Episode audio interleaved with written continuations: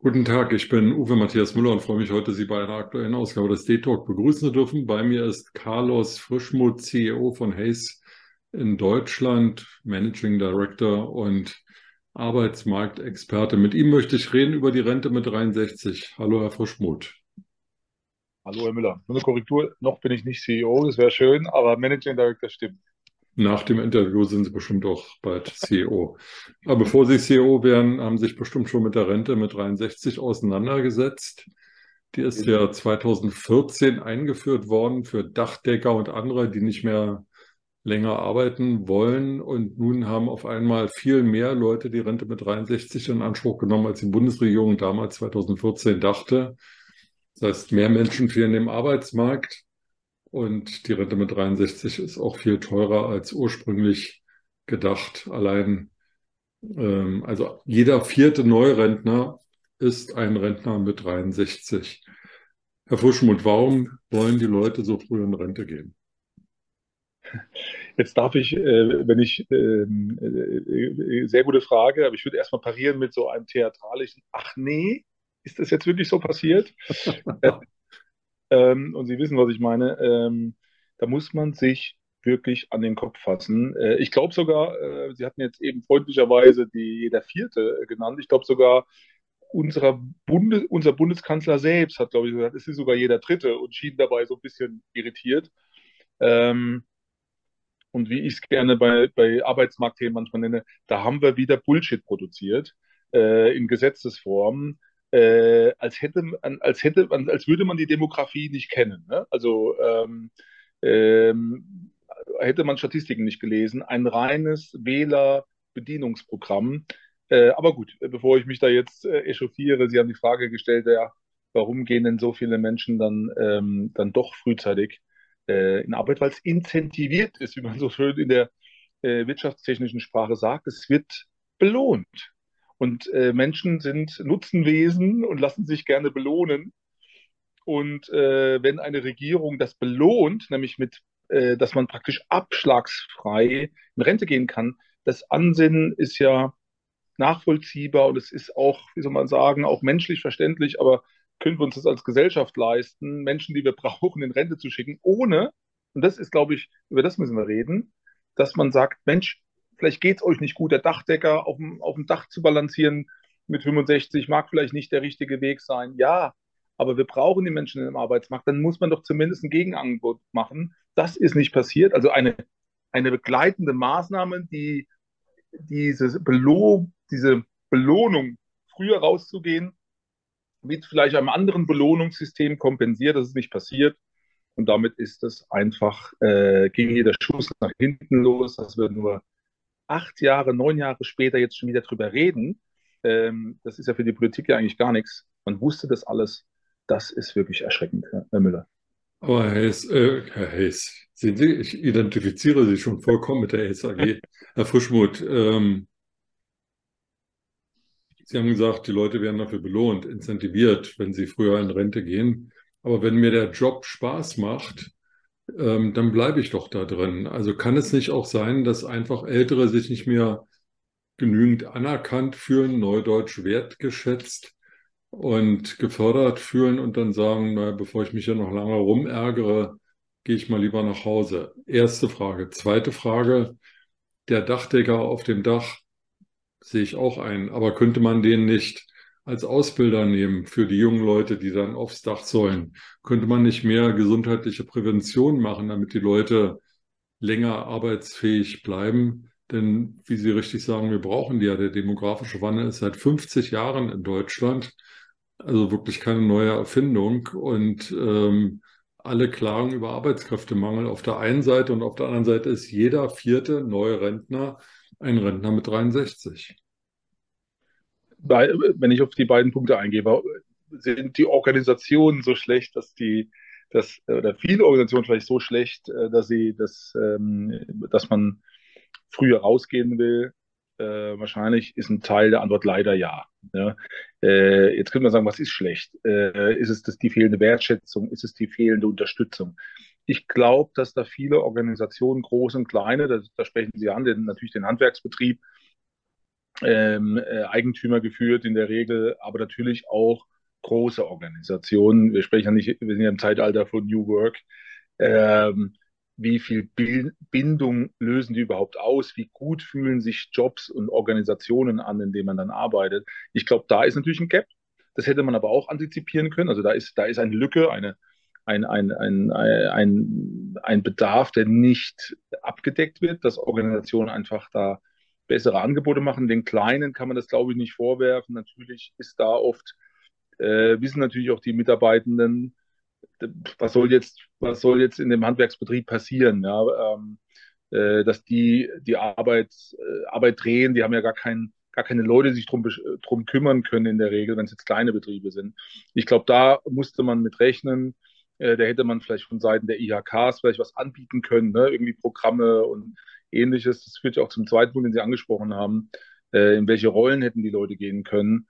Ich glaube, auch hier haben wir ohnehin, trifft, trifft das auf das übergeordnete Thema, äh, was wir in Deutschland in Summe haben. Wir sind kein, nicht gut in, im, im Bereich der Weiterbildung, der Alternativangebote. Ne? Das heißt, die Leute sind einmal in irgendeinem Jobkanal drin, und da hätte man in der Tat äh, sagen müssen, kann man die Leute nicht als Ausbilder gewinnen. Jetzt kann man natürlich nicht jetzt tausende Dachdecker, äh, gelernte Dachdecker alle als Ausbilder nutzen. Die eignen sich vielleicht auch nicht dafür, aber vielleicht hätte man sagen können, Mensch, äh, habt ihr nicht weiter Lust zu arbeiten? Am Ende bleibt mehr bei euch hängen.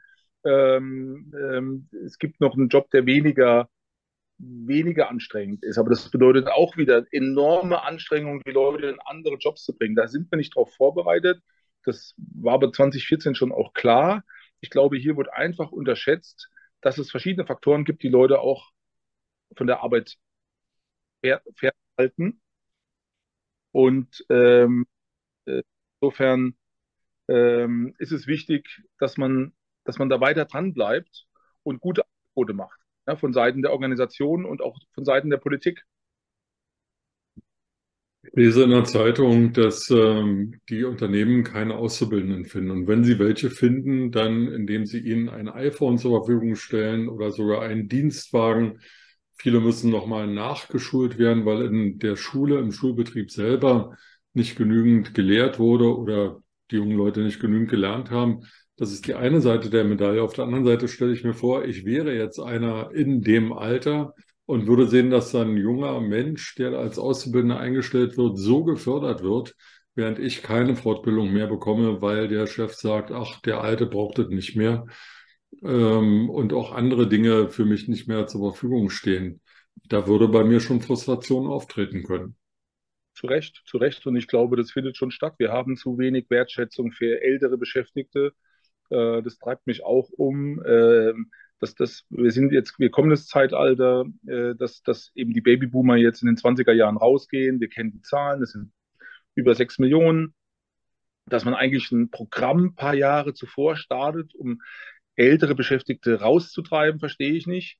Und dann, äh, da, und dann trifft das noch auf diese Kultur, der, die, die Jüngeren zu gewinnen und zu umgarnen. Ich glaube, wenn man das als ältere Beschäftigte auch beobachtet, dann und vielleicht nicht mehr diese Wertschätzung erfährt, traurigerweise, das ist schon auch psychologisch nicht ohne. Und ich glaube auch, dass viele Organisationen da nicht gut genug darauf reagieren, große und kleine. Ich glaube, im einzelnen Betrieb ist es unheimlich schwierig. Es ist einfach eine schlechte Grundlage, die wir da haben, jetzt auch von der Gesetzesgrundlage her. Und da muss es Gegenmaßnahmen geben. Zum Glück werden sie auch diskutiert. Äh, der Generalsekretär der, der FDP hat ja quasi ein Stück weit das flexible Rentenalter angesprochen nach dem schwedischen Modell. Das halte ich für richtig, dass wir darüber debattieren, ja, quasi in so eine Art Korridor zu gehen und zu sagen, wer raustreten muss, der soll es, aber der ähm, oder muss oder will, aber dass es auch Leute gibt, die einfach davon profitieren können, wenn sie weiterarbeiten. Und das muss schnell passieren in Deutschland. Das muss geöffnet werden. Ich glaube, dass da auch die Bundesregierung hoffentlich den Schuss gehört hat. Ich höre aus der ähm, Gesundheitswirtschaft von, von Ärzten, die von einer toxischen Arbeitswelt sprechen, weil ähm, immer noch genügend Aufträge vorhanden sind, wo auch immer, aber die Arbeitskräfte halt immer weniger werden und die, die da sind, dann eben mehr arbeiten müssen, stärker unter Druck gesetzt werden. Ähm, wir haben aber einen Arbeitnehmermarkt, das heißt, ein, ein normaler Arbeitnehmer kann sich heute seinen Arbeitgeber aussuchen, wenn er flexibel ist, räumlich flexibel ist und nicht mehr umgekehrt, wie das jahrzehntelang der Fall war, dass die Arbeitgeber sich die Arbeitnehmer aussuchen konnten. Und dadurch wird der Druck natürlich auf die Arbeitgeber immer noch stärker, eigentlich mehr zu machen. Aber offensichtlich packen die das nicht. Entweder realisieren sie nicht, dass es nicht genügend Arbeitnehmer gibt, oder sie sind nicht äh, kreativ genug, Employer Branding zu betreiben. Ähm, wird das zur Gefahr für die deutsche Wirtschaft?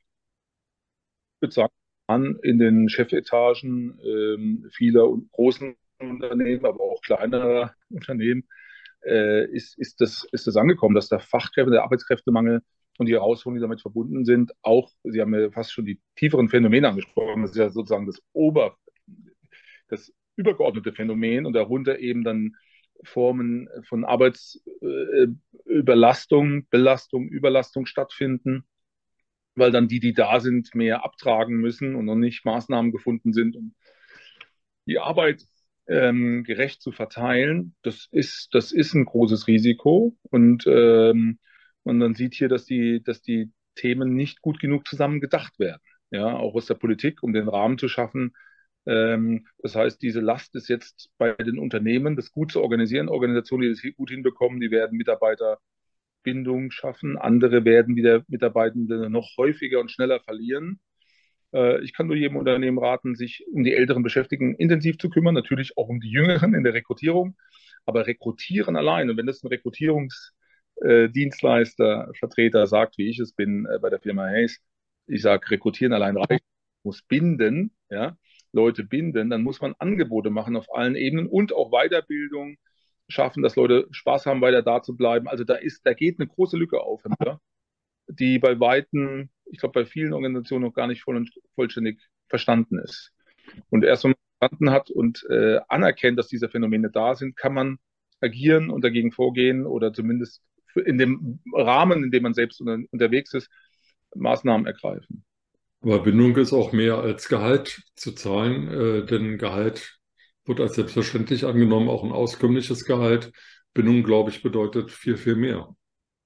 Viel, viel mehr. Ähm, ich ne, ich sage auch selbst, das, was ich nenne es ganz nüchtern ein Pay-Deal, die Bezahlung reicht nicht aus. Es muss viel mehr geben. Ich sage, idealerweise schaffen Organisationen doch irgendwas Gesünderes an Jobheimat, wie ich es nenne, dass man gerne dort auch bleiben will, dass man da gerne alt werden will. Das wäre quasi und dass man sich auch gewertschätzt fühlt oder auch die eigene Lebenssituation berücksichtigt. Wenn ich nicht so arbeitsfähig bin oder gesundheitliche Themen habe, dass Rücksicht genommen wird, aber man sagt, dein Wissen, deine, deine Erfahrung, die wollen wir nicht verlieren. Wir sind einverstanden, wenn es eine Drei-Tage-Woche mal ist und dann geht es einem vielleicht wieder besser, dann steigert man das wieder, wie es ganz normal auch bei den jungen Menschen mittlerweile ist. Die reduzieren zu Mitte 20 und reduzieren auf drei Tage Woche. Ja, aber den Älteren, die haben sich das nicht getraut früher.